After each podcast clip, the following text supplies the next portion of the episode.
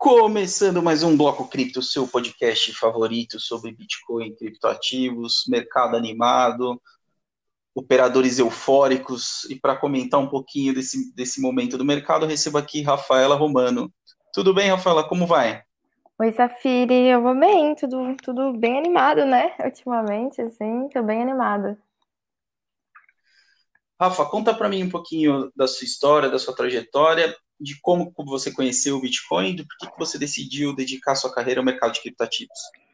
Tá, bom, vamos lá. Eu tenho uma trajetória intencional, assim, no mercado cripto, né? Eu sou de formação mestre em antropologia e quando eu conheci cripto, eu conheci, na verdade, por um processo bem pessoal de interesse em literatura anarquista, assim. Então, nesse Nesse meio anarquista, a gente tem um problema, ou uma característica, não sei exatamente qual é a palavra certa, que é o problema da escala, né? É muito difícil que comunidades sem centralizadores consigam atingir uma escala interessante. Então, os grupos anarquistas normalmente se constituem de algumas centenas ou, ou pouco, pouco, pouco milhares de pessoas, né? E aí, quando eu conheci o Bitcoin pela primeira vez, eu percebi que talvez seja a primeira experiência anarquista em grande escala, né? Então a gente conseguiu levar para o mundo inteiro um protocolo descentralizado e atingir pessoas que, eu, que de, uma forma assim que eu nunca imaginei que, que, poderia acontecer. E aí eu fiquei muito, muito interessada na questão dos protocolos de consenso, assim, fui estudar Proof of Burn, Proof of Stake, Delegate Proof of Stake, fui entender exatamente como era o processo de atualização do protocolo, né, o BIP, quem eram os desenvolvedores, como esses desenvolvedores geriam o código se eles eram os únicos detentores de algum tipo de poder dentro dessa, dessa infraestrutura ou não, com quem eles disputavam essas coisas. E aí, então, eu entrei a partir de um lugar bem técnico, assim, eu acho que a maior parte das pessoas acabam entrando em Bitcoin por conta de investimento, né, eu entrei por esse outro aspecto. E aí, eu tenho um processo bem pessoal, assim, de aprendizado, que normalmente envolve a escrita mesmo, né. Então, depois de estudar muito alguma, algumas coisas, eu tendo a tentar escrevê-las para ver se eu realmente entendi, para tentar juntar todas aquelas coisas em um sistema coerente, assim. E aí, então, eu comecei a escrever, assim, meus primeiros textos são sobre consenso, inclusive, né, sobre os protocolos de consenso. E aí, bom, eu comecei a interagir também com, com alguns grupos do Facebook. E aí, eu acho que por ter essa especificidade, assim, de Bom, de já ter uma visão um pouco diferente por vir de antropologia e por ter, ter me interessado né, por um aspecto um pouco mais técnico, as pessoas começaram a gostar do que eu estava escrevendo. E foi um processo bem orgânico, assim, de começarem a me chamar para escrever para elas. Então, eu nunca decidi, assim, nossa, eu vou trabalhar com cripto agora, né? Eu estava fazendo mestrado também, inclusive, né, durante todo esse processo. E aí, o que aconteceu foi que eu acho que o mercado que me escolheu, assim, né? Eu tendo a dizer que não foi um, um momento que eu falei, não, agora eu vou trabalhar com cripto. Mas aí, desde esses primeiros momentos, assim, que eu comecei no mercado e comecei a escrever no mercado, algumas empresas começaram a entrar em contato comigo para que eu escrevesse para elas. E aí, isso nunca mais parou, assim, né? Então, a minha trajetória, daí eu, enfim, comecei a escrever para algumas exchanges, para alguns fundos. Atualmente, eu estou no Cointelegraph, né? Acho que, assim, cheguei no, nesse, nesse, lugar que é muito intenso em conteúdo, né? Então é interessante até, inclusive, ver esse processo assim de, de onde que organicamente isso, isso esse impulso, né, de, de entender o mercado, essa curiosidade em relação ao mercado me levou. Muito bom. Eu sou um, do, eu sou um dos seus leitores assíduos, inclusive. Ah, é, inclusive, eu, eu compartilho muito um texto que você fez, que é a versão em português, de um texto originalmente em inglês que falava que as pessoas não entendem Bitcoin porque elas acham que dinheiro é real, né? Aquele texto é maravilhoso. É, se você pudesse comentar um pouquinho especificamente sobre esse texto, porque eu acho que ali tem uma abordagem muito bacana. Sim, eu acho que esse é, inclusive, um dos aspectos assim, que as pessoas às vezes até perdem, que é em relação à junção entre antropologia e cripto, né? A gente esquece que muitas coisas das quais que dirigem a nossa vida são abstrações que a gente compartilha com outras pessoas.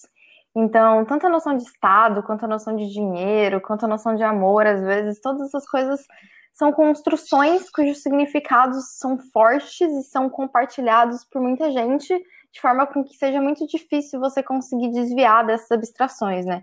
Então, o que aquele texto está falando que muita coisa já foi dinheiro, né? A gente já foi de sal, animais, assim, a gente já passou por praticamente qualquer objeto um pouco valioso, um pouco estranho, um pouco exótico, servindo como uma forma de reserva de valor ou como uma forma de unidade de troca entre diferentes pessoas, entre diferentes culturas e entre diferentes lugares do mundo, né? E aí o que esse texto mostra pra gente é que a partir do momento em que você consegue entender que o dinheiro é uma construção com um significado compartilhado entre o mundo, você consegue entender o Bitcoin, porque daí você tira todas essas amarras e fala, ah, não, mas o Bitcoin não é lastreado em nada, não, mas o Bitcoin não existe, não, mas o Bitcoin não sei o quê. E aí quando tu tenta, quando tu entende esse processo dessa abstração, e aí você começa a pegar todas essas coisas e aplicar a outras construções de dinheiro, eu acho que o processo fica bem mais fácil, assim. É interessante que naquele texto mesmo, inclusive, a autora fala, né, o que significa fiat.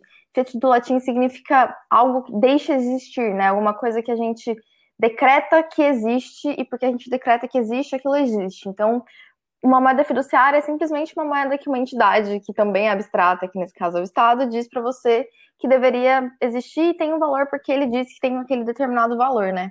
Então não existe absolutamente nada intrínseco também nesse dinheiro fiduciário, a não ser que nós, assim, né, de acordo com algumas teorias políticas, concordamos em dar o poder ao Estado para que o Estado definisse determinadas coisas. E uma delas é a Constituição e o cunho da nossa da moeda, né? Então, a partir do momento em que você consegue, acho que se distanciar um pouco do dinheiro e olhar para ele como essa abstração e olhar para ele nessa evolução que ele teve durante a história da humanidade, né, ficou muito mais fácil de entender o Bitcoin. Então você consegue entender que, tá bom, nesse momento histórico não faz sentido para essa sociedade que a nossa abstração seja física, por exemplo, né?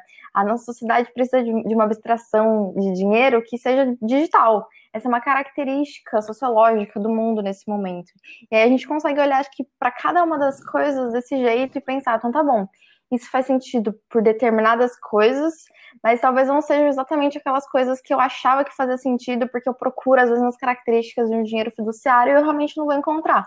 Mas não encontrar as características, na verdade, é boa no sentido de que esse dinheiro não serve mais para a nossa sociedade, a gente precisa desenvolver um novo tipo. Esse novo tipo, nesse momento, e o que, tá, e o que acho que a coletividade anda, anda aceitando é realmente as criptomoedas.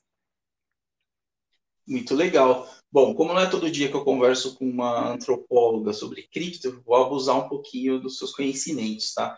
Queria tá. explorar primeiro o aspecto geracional, né? Como que você entende que é a percepção de valor em relação ao Bitcoin para um típico millennial ou é, participante da geração Z versus o pessoal mais antigo?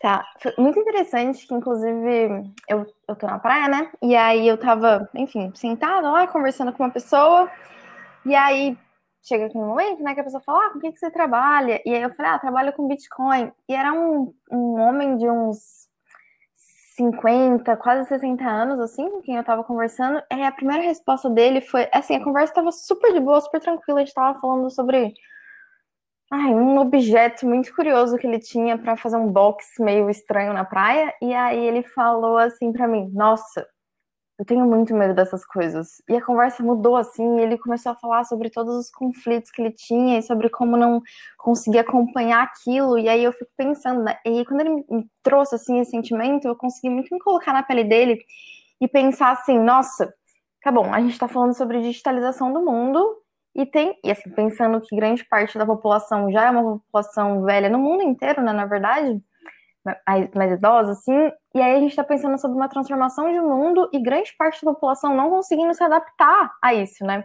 A gente que está em cripto já é super difícil conseguir acompanhar, e aí você vai lá e vai mexer na DEX, e vai mexer não sei o que lá, e abre um protocolo de FI, aparece uma outra coisa, assim, a gente que está super dentro, que eu, né, no caso, que já nasci praticamente digital, eu não consigo acompanhar essas coisas, e aí o sentimento que eu tive, assim, em relação a essas... A, a percepção que eu tive a partir dessa conversa foi até que, meu, essas pessoas até podem estar interessadas, mas a distância é muito grande, assim, ela tende cada vez a, a ser maior, né, de acordo com a velocidade do desenvolvimento dessas coisas, e aí por isso, inclusive, que essa questão toda de, de experiência do usuário é tão importante, né. Mas o que acontece também é que e aí, ah, e aí foi interessante porque o que ele me falou foi assim: o único jeito e a única forma que eu já ouvi falar sobre isso são com meus alunos. Porque eu dou aula de educação física tal, não sei o que lá. Então, aí sempre tem um aluno meu, ele começa a falar, ah, não, porque o Bitcoin, não sei o que lá. E aí, essa é a minha. A minha é o meu ponto de encontro com essa tecnologia são os meus alunos, mas isso me dá muito medo, né? E aí, então, realmente, assim, a gente tem esse gap geracional que eu acho que é muito influenciado e, e se desenvolve muito a partir desse processo de ser difícil realmente conseguir mexer com novas coisas, assim, tá aberto a esse processo. Mas eu acho que, assim, absolutamente todas as gerações vão sofrer de alguma forma com isso. E a única forma que existe de mitigação desse processo é a gente realmente não ter medo dessas tecnologias e ir lá experimentar de um jeito bem responsável, assim, no sentido de, meu, vai lá, experimenta. Experimentar algo não significa entrar de cabeça. Significa colocar um pé, ver um protocolo, ver outro protocolo, dar um, estudar um pouco, conversar com as pessoas sobre isso e entender que também, assim, as próximas gerações vão vir muito rápido e também vão estar tá desenvolvendo coisas muito rápidas, que logo a gente já vai estar tá também, né, nesse processo de, meu Deus, eu não estou conseguindo acompanhar. Acho que acho que no mercado cripto a gente sempre tem essa impressão de que a gente nunca está conseguindo acompanhar nada, né? Porque você acorda e tem um ecossistema inteiro já criado de alguma coisa, mas é realmente muito distante, assim, a forma como cada uma das, das, das gerações conseguem lidar com essa tecnologia. Eu acho que principalmente por esse processo de uma estar tá muito dentro o tempo todo, nem existe estar fora, né? Assim, é, é uma delas sofre de um problema de desconexão e a outra sofre de um problema de, meu Deus, eu preciso estar conectado. Então, é um, é um gap muito grande em relação à experiência que cada uma dessas gerações está tendo. Mas eu acho que ambas as gerações também têm muito o que ensinar uma para outra, né? Então, assim, ao mesmo tempo, essa outra geração vivenciou, por exemplo, processos inflacionários muito complexos que a gente está começando a viver agora, reviver agora, né, no Brasil, assim. E a gente com certeza tem muito a aprender também com essas outras gerações para essas, essas experiências de longo prazo com dinheiro, né, e com diferentes, com diferentes momentos da economia para que a gente resolva esses problemas com esses novos protocolos, por exemplo. Uhum.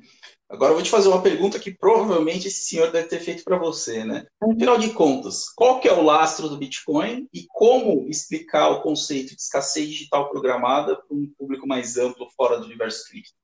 Nossa, tá, vamos lá. O lastro é uma discussão bem complexa, assim, para mim. Eu acho que eu, eu não tenho uma resposta, uma resposta exata.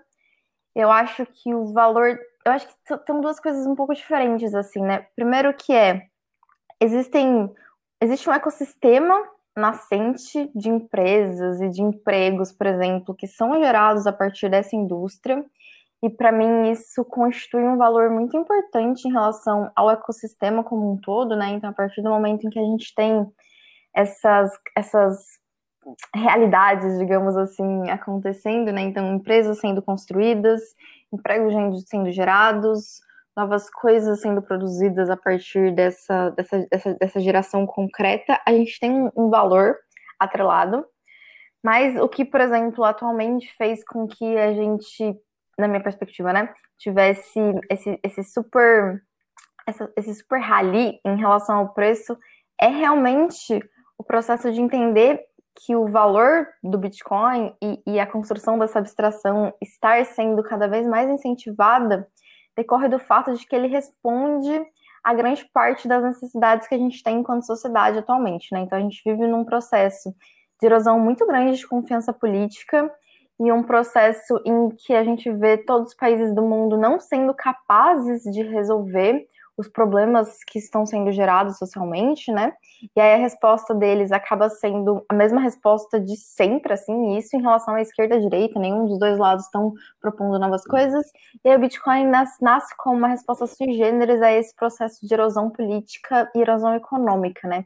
Então, na minha perspectiva, o valor do Bitcoin, e aí nesse caso esse lastro né, que a gente fica buscando dele, vem desse processo de conseguir sugerir uma coisa completamente diferente como resposta econômica aos problemas da nossa sociedade. Né? Então a gente está. O Bitcoin nasceu exatamente né, nessa resposta à crise econômica de 2008, e é muito interessante ver agora, 12 anos depois, o preço dele subindo em resposta também a uma crise econômica acontecendo, né? Então, na minha perspectiva, o lastro do Bitcoin nasce de ser uma alternativa ao sistema econômico que só consegue resolver as coisas imprimindo dinheiro, por exemplo, e aí vai lá e resgatando resgatando instituições que não conseguem necessariamente responder às demandas da sociedade. Não, por exemplo, os bancos, né? A questão que aconteceu com os bancos digitais. A gente tem o monopólio dos bancos no Brasil, isso ainda é bem pior, assim. E aí não existe nenhuma, nenhuma instituição fazendo nada de muito novo. E aí vem os bancos digitais, e vem principalmente a entrada né, dessas grandes, das big techs no mercado financeiro. E os bancos precisam se adaptar porque alguém e algumas instituições estão oferecendo coisas muito melhores. Acho que o Bitcoin faz isso também com a economia de forma geral, né? São esses benefícios indiretos, então mesmo que você não invista em Bitcoin, você provavelmente, ou não tem um banco digital, por exemplo, você provavelmente acaba, acaba tendo os benefícios indiretos dessa aceleração da inovação. Então, na minha perspectiva, o lastro do Bitcoin é exatamente esse processo de começar a responder de uma forma muito mais dinâmica e centralizada as questões que a nossa sociedade coloca para gente, assim, de forma bem ampla. E a questão da escassez, como eu explicaria para uma pessoa, eu acho que o processo é só realmente pensar assim, Bom, tu tá, tu tá com um grupo de amigos. Se vocês têm, por exemplo, muitas bananas lá, e aí, beleza, vocês têm muitas bananas, então todo mundo vai comer uma, vai comer outra, beleza? Durante o dia talvez vocês comam outra, e aí talvez algumas delas vão estragar, vocês nem vão ver, e aí a próxima vez que forem comprar também vocês não vão prestar muita atenção.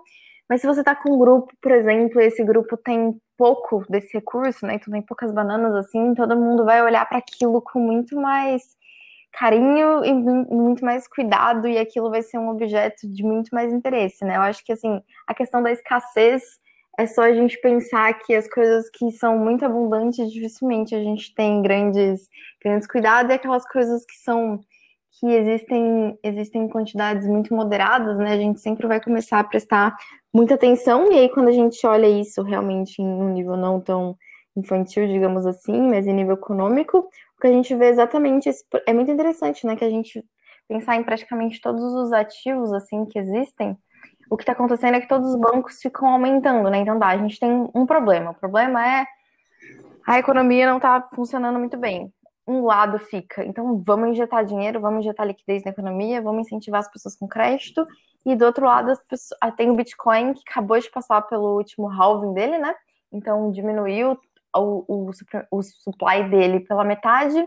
E também é uma resposta, né, a essa crise econômica, assim. Então a gente vê ao mesmo tempo uma, uma resposta indo na contramão da outra, e nos números fica muito claro quem no momento consegue hum, gerar algum tipo de efeito e quem não consegue, né? Muito bom. Agora eu queria falar um pouco contigo sobre comunidade, né? Acho que um adjetivo hum. muito comum atrelado ao mercado cripto é que é uma comunidade tóxica, né? Que não é muito, digamos, uh, receptiva, né? Com novos uhum. usuários ou com ideias divergentes. Eu queria ouvir um pouco a sua opinião a respeito disso. Tá, comunidades. Bom, assim, meu processo em cripto sempre foi muito atrelado em comunidades, né? Então eu comecei bem forte em relação ao Facebook, eu até virei moderadora, assim, do maior grupo de Facebook que tinha no Brasil. E eu lembro um episódio especificamente, né, que quando eu entrei, assim, em cripto, bom, a questão de não ter mulheres é muito evidente, assim, é muito evidente, né, no qualquer lugar, nem é uma coisa que se nossa, não tem mulheres em cripto, é, você olha e vê, não existe mulheres. E aí eu fiz um evento, né, que era só voltado para o público feminino, e, cara, eu recebi muitas críticas, assim, foi um processo meu, pesado, assim, da galera falando, nossa, você quer dividir a comunidade, você tá querendo destruir, Bitcoin não tem gênero, qualquer mulher pode entrar nisso, assim. E aí eu fiquei pensando, né, a primeira coisa que eu pensava era assim, meu, vocês falam tanto, tanto sobre liberdade, eu não tenho liberdade de fazer o que eu quiser, que é, tipo, ir numa sala com pessoas com quem eu quero e falar sobre o que eu quero, é isso, assim, a crítica, então, é a minha liberdade de conversar com quem eu quero, escolher quem eu quero conversar. E aí, bom, e aí assim, o Facebook especificamente é um lugar com uma comunidade muito tóxica. E eu acho que a gente tem um aspecto que é realmente assim, no Brasil a comunidade é um pouco mais animada, mas eu acho que é um aspecto mais em relação ao Brasil, eu tenho a impressão, do que em relação até à comunidade cripto brasileira, né? Porque o que eu tenho a impressão é que cada uma das redes, ela a arquitetura e o design de cada uma das, das redes conseguem influenciar muito, muito o comportamento das pessoas, né? Ou, ou, pelo menos atrair determinado tipo de comportamento. Então eu já passei pelo Facebook, já passei pelo Twitter, já passei pela comunidade do Steam brasileira, já passei pelo Telegram, já, e agora atualmente eu ando assim, bem ativa no Bitcoin Talk também, né? E aí, por exemplo, Facebook é um caos. Então tem um monte de gente falando sobre várias coisas, ninguém está muito interessado em grandes discussões assim. Existem algumas pessoas muito especiais na comunidade que são muito, muito, muito incríveis assim também que estão no Facebook, né? Mas aí, por exemplo, no Steam, no Steam, no Steam, ah, na blockchain do Steam, né? E aí a rede social mais usada é o Steemit. Como você tem um mecanismo de incentivo girando ali, e aí você quer que as pessoas te deem, te, te, te paguem, né? Te te deem um like, digamos assim, te paguem e aquela blockchain te recompense, as pessoas são muito educadas. Eu nunca vi ninguém assim sendo minimamente grosseiro um com o outro, assim, talvez nos debates um pouco mais intensos, mas assim é muito diferente de do que acontece no Facebook, né? Então, quando tu vai para uma comunidade que tem esse incentivo monetário, por exemplo, as pessoas são muito educadas, assim, isso é evidente de forma muito incrível e elas também tendem a desenvolver argumentos muito mais complexos dado a própria infraestrutura da plataforma, né? Não tem como tu ficar mandando um monte de sticker, um monte de coisa, coisa naquela, naquele lugar, né? O, no caso do Bitcoin Talk é bem parecido também, né? Porque você também tem esse sistema de méritos que vai fazer com que você consiga ou não ter banner e ganhar por isso. Então a comunidade também é muito mais educada, e você tem os tópicos, né? Então, ah, lá, tem, tem também o off-tópico, por exemplo, que é onde a galera vai conversar sobre qualquer outra coisa. Então, existe também essa questão que é a própria arquitetura através das quais as comunidades vão ser geridas, né? Mas, por exemplo, no caso do Telegram, o Telegram eu também participei intensamente, assim, do processo de construção do, do Cypherpunks, né? E aí, bom, a gente começou lá com 10 pessoas. Atualmente a gente está com mais de 2 mil pessoas naquele grupo especificamente, né? E o grupo, o grupo passou por vários processos, assim, então teve um momento também que o grupo estava um pouco caótico, o pessoal mandando várias coisas, alguns assuntos off-topics, e aí eu acho que o valor, é, as comunidades acabam tendo valor também muito pelo processo de curadoria que é feito em cima delas, né? Então, realmente, é esse processo de falar assim, gente, isso aqui não vai funcionar aqui, Geralmente, quando tu fala isso, as pessoas falam, você está sendo uma ditadora, isso é um espaço que deve acontecer qualquer coisa. Mas é importante que as pessoas entendam que, assim, uma sociedade, uma sociedade anarquista, uma sociedade livre, não é uma sociedade sem regra, né? Mas é uma sociedade em que nada é imposto de forma coercitiva e os membros têm determinadas liberdade para chegarem em consenso juntos, né? Então, assim, essa comunidade tem como propósito falar sobre privacidade, segurança e criptomoedas só três tópicos. As coisas que forem fora desses tópicos, elas não vão ser toleradas, e não porque eu sou uma ditadora, porque essas são as regras dessa comunidade. E para que essa comunidade atinja o objetivo dela, essa comunidade deve ser feita de determinada forma, assim. Eu acho interessante que o Avelino sempre fala, assim, isso aqui não é uma propriedade... Seguir um protocolo, né? É, mas isso aqui um é, uma, é, uma, é, uma, é quase uma propriedade privada, assim. Esse grupo tem donos, e a gente está chamando pessoas para participarem disso, mas não significa que qualquer coisa vai ser tolerada aqui, né?